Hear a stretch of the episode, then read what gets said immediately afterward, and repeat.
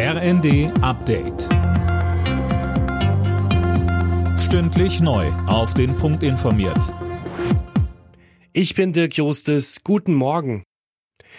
Der ukrainische Präsident Zelensky hat das Abkommen zur Ausfuhr von Getreide aus seinem Land gelobt.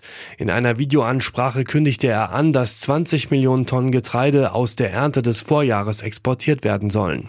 Die Ukraine und Russland hatten gestern entsprechende Vereinbarungen unterschrieben. Die grüne Bundestagsvizepräsidentin Katrin Göring-Eckardt sagte dazu im ZDF. Alle politisch Verantwortlichen hier fragen natürlich auch, wird dieses Abkommen auch eingehalten? Wird Putin sein Wort halten? Erstens, dass das Getreide abtransportiert wird. Zweitens, dass nicht auch andere Dinge transportiert werden. Und diese Unsicherheit, die schwingt natürlich immer mit. Der Vorschlag zur Wohngeldreform von Kanzler Scholz ist für den Sozialverband VDK unzureichend.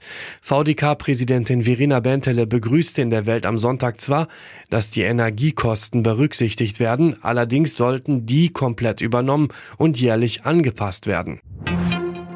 Sollte das 9-Euro-Ticket verlängert werden oder nicht? Diese Frage wird weiter diskutiert. Linda Bachmann, das Angebot endet nach dem August und Finanzminister Lindner will es nicht weiter finanzieren.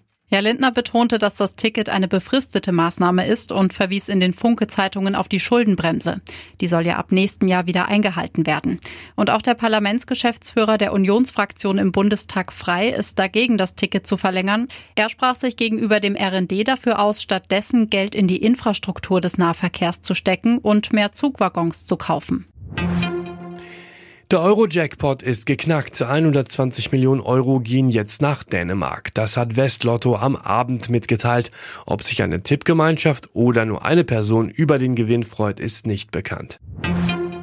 Schweden hat bei der Fußball-Europameisterschaft der Frauen in England im Viertelfinale 1 zu 0 gegen Belgien gewonnen. Die Schwedinnen stehen damit im Halbfinale. Dort treffen sie auf England. Alle Nachrichten auf rnd.de